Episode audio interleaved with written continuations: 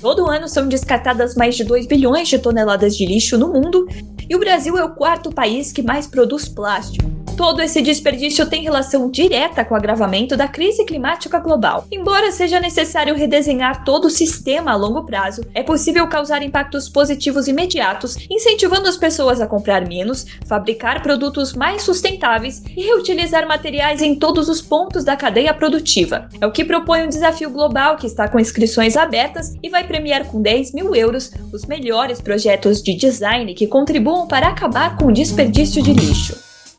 Tá, mas o que eu ganho com isso? Olá, pessoal. Eu sou a Larissa e hoje nós vamos falar sobre o No Waste Challenge, o terceiro desafio para a ação climática lançado pela What Design Can Do em parceria com a Fundação IKEA. A What Design Can Do é uma plataforma internacional que estimula o uso do design como ferramenta de transformação social. Quem vai explicar para a gente sobre o desafio deste ano é a Bebel Abreu, da Mandacaru a produtora cultural sócia da What Design Do no Brasil. Seja bem-vinda, Bebel. Muito obrigada, Larissa. É um prazer conversar com você e falar aos ouvintes do podcast. Aliás, eu adorei o nome. O que, que eu ganho com isso? É tão prático e propositivo quanto do nosso programa. O que o design pode fazer? Obrigada, Bebel. O que todos nós queremos é estimular ações que façam bem para o nosso planeta, né? Bebel, a What Design Can Do realiza atividades desde 2011 para promover o papel do designer na abordagem de problemas ambientais e sociais do mundo atual. Conta pra gente qual a história da plataforma e que atividades ela desenvolveu na sua trajetória. O What Design Can Do, ou WDCD, foi criado na Holanda em 2011 como resposta à crise de 2008. E desde então a gente tem realizado diversas atividades para incentivar designers e a comunidade criativa a abordar os principais problemas ambientais e sociais mundo afora. A gente faz isso engajando a comunidade criativa por meio de conferências, divulgação de boas práticas e premiando também boas ideias para que elas virem realidade, que são os challenges ou os desafios temáticos que a gente realiza a cada dois anos. A plataforma veio para o Brasil em 2015 através da Mandacaru, com a realização de três conferências anuais na FAAP, em São Paulo, né? então 2015, 16 e 17 além da promoção dos challenges por aqui e da realização de outras atividades, como outras é, palestras e workshops. De lá para cá, o WDCD foi se expandindo para mais e mais cidades além de São Paulo. A cidade do México, por exemplo, se transformou em outro importante hub também da fundação. Em 2021, o Challenge vai estar em sete cidades nas Américas, Europa, África e Ásia. Aqui no Brasil, a novidade é a inclusão do Rio de Janeiro, graças à parceria com o Museu do Amanhã. E por isso agora assinamos WDCD São Paulo e Rio. A, meta é ir aumentando, está em 25 metrópoles até 2025. Muito legal, Bebel. A competição global no Waste Challenge deste ano convida estudantes, designers e empreendedores a apresentar soluções inovadoras para reduzir o desperdício e repensar a maneira como extraímos, produzimos e consumimos os recursos do nosso planeta. Bebel, vocês fizeram uma pesquisa para a construção do tema do desafio desse ano, certo? Como foi o desenvolvimento certo. dessa pesquisa? Isso mesmo, Larissa. A pesquisa global foi realizada pela agência holandesa Standby. É uma, ela fez uma extensa investigação preliminar sobre as questões climáticas contemporâneas, onde se identificam as maiores urgências e em quais delas o design pode vir a ter um papel de peso, trazendo soluções. Nessa edição, foi detectado que o consumismo e o desperdício são grandes responsáveis pelos danos ao meio ambiente, sendo responsáveis por 50% das emissões de gases de efeito estufa, né, que são atribuídas à extração e processamento de recursos naturais. E não sei se você sabia, mas 91% do plástico descartado não é reciclado, sendo que desses, 8 milhões de toneladas do material terminam no oceano. Então foram desenvolvidos três briefings, né, três abordagens sobre esse tema. Então, sempre com sugestões de como o design pode contribuir para mitigar, ou seja, reduzir ou extinguir o problema abordado. São eles: extrair menos, produzir bem e descartar melhor. Dentre esses temas, né, é possível escrever projetos em várias categorias.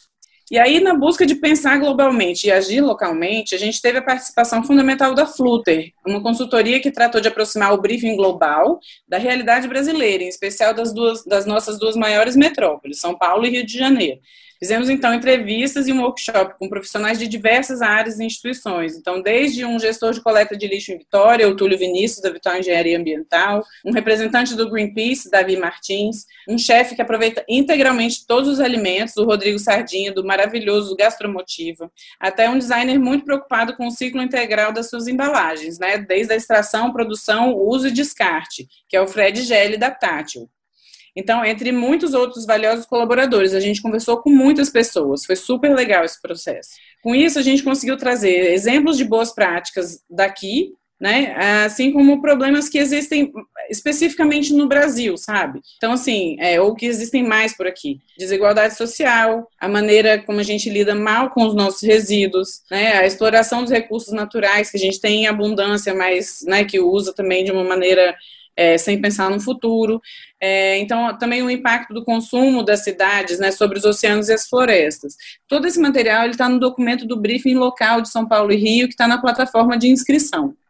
Bebel, como você disse, são três abordagens sobre o tema que podem ser exploradas pelos competidores que desejam participar do desafio. Explica para a gente mais sobre essas abordagens, como os nossos ouvintes podem se inscrever na competição e que informações eles devem passar no ato da inscrição? Vamos lá. Importante. Embora o desafio seja focado em design, qualquer pessoa ou instituição pode se inscrever. Aliás, as inscrições são gratuitas, é muito importante falar isso. Então, você criativo que tem uma boa ideia relacionada ao tema, um projeto de graduação, uma startup ou mesmo um bom plano na sua cabeça, participe. Bom, a meta do challenge é premiar ideias que ataquem o problema do desperdício em todas as etapas da cadeia produtiva, né? Desde o desejo de consumir, passando pela extração de recursos naturais, pelo design do produto, de embalagens que seja, até chegar no descarte ou não descarte desse material. Né? Então, o briefing Take Less, ou seja, extrair menos, tem a ver com promover um consumo responsável, a, a cultura do conserto e do compartilhamento, fazendas lixo zero, ou, por exemplo, né, ou estimular a biodiversidade, etc.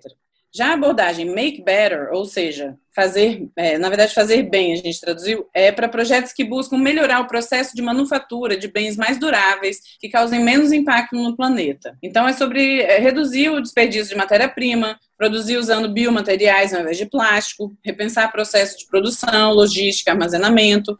Por isso que a gente fala tanto de consumir localmente, porque aí você não precisa é, transportar durante, é, né, ao longo de muitas, né, de distâncias muito grandes, né, os produtos.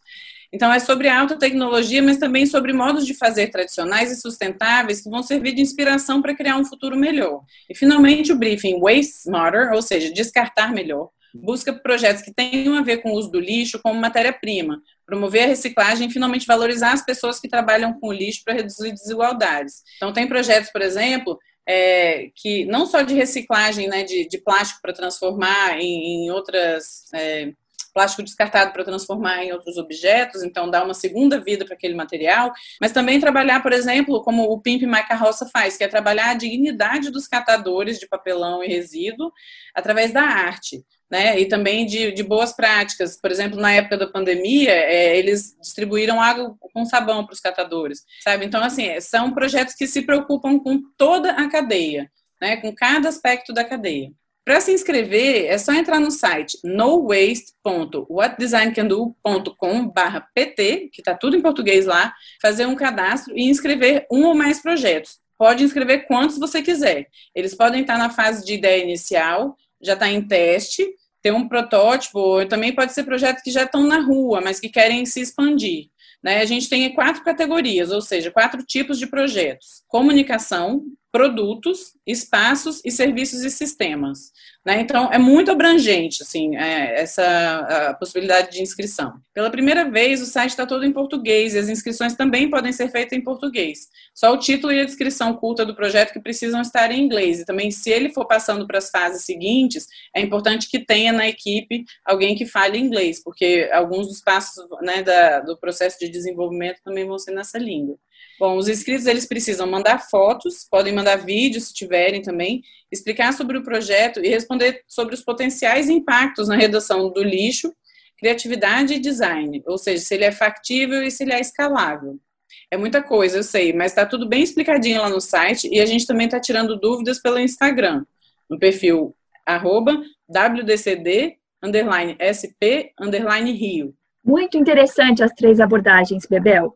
E conta pra gente quais são os critérios de avaliação dos projetos, quais são as etapas da competição e o prêmio para os vencedores. Lembrando que as inscrições se encerram no dia 1 de abril. Olha, os critérios são impacto, criatividade e design, viabilidade e potencial de expansão. Então, esses são os quatro critérios que os jurados vão avaliar dos projetos inscritos.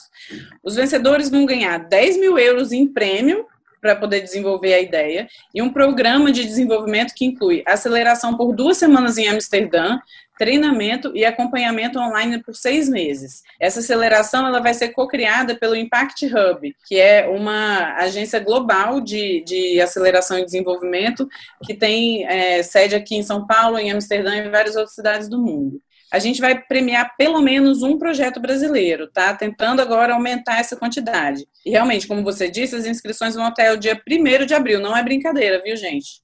Depois desse prazo, os projetos brasileiros vão ser avaliados por um júri de 10 especialistas daqui do Brasil, e a previsão é divulgar os selecionados no dia 23 do mesmo mês. Dessa data até o dia 14 de maio, vai ter uma rodada de ajuste dos projetos, orientados pelos membros do júri nacional e internacional, para que eles possam melhorar e explicar melhor as suas ideias. Então, esses projetos são resubmetidos e a gente vai divulgar os vencedores no dia 28 de maio. O programa de desenvolvimento vai então de julho a dezembro de 2021 e depois a gente vai passar mais seis meses acompanhando os ganhadores de perto. Uma coisa importante também, Larissa, as inscrições elas são gratuitas e o, a plataforma ela não fica com participação nos projetos vencedores. Eu sei que existe isso em alguns outros concursos, mas nesse caso, de fato, não existe isso, tá bom? Bebel, essa é uma oportunidade incrível para os empreendedores do nosso Brasil fazerem seu projeto acontecer. Muito obrigada pela sua participação. Larissa, eu é que agradeço o espaço para espalhar a palavra do design como ferramenta de transformação social. Eu me sinto uma portadora de boas notícias nesses tempos tão peculiares que a gente está vivendo, né? Não podia deixar de agradecer aqui também os nossos parceiros, que estão o Consulado da Holanda em São Paulo, o Instituto Clima e Sociedade, o Museu do Amanhã e globalmente a Fundação IKEA, além de vários outros que também estão lá no site. Muito obrigada, pessoal. Participe do challenge e fique de olho na programação. Bom, hoje a gente fica por aqui, mas não sem antes lembrar nossos ouvintes que eles podem encontrar mais informações sobre a competição no site nowaste.whatdesigncando.com.pt e que no dia 17 de março, das 9h30 da manhã às 11h30 da manhã, no canal do Museu do Amanhã, acontecerá um webinar sobre o No Waste Challenge, realizado pela Mandacaru, em parceria com o museu. Obrigada pela sua companhia e até a próxima!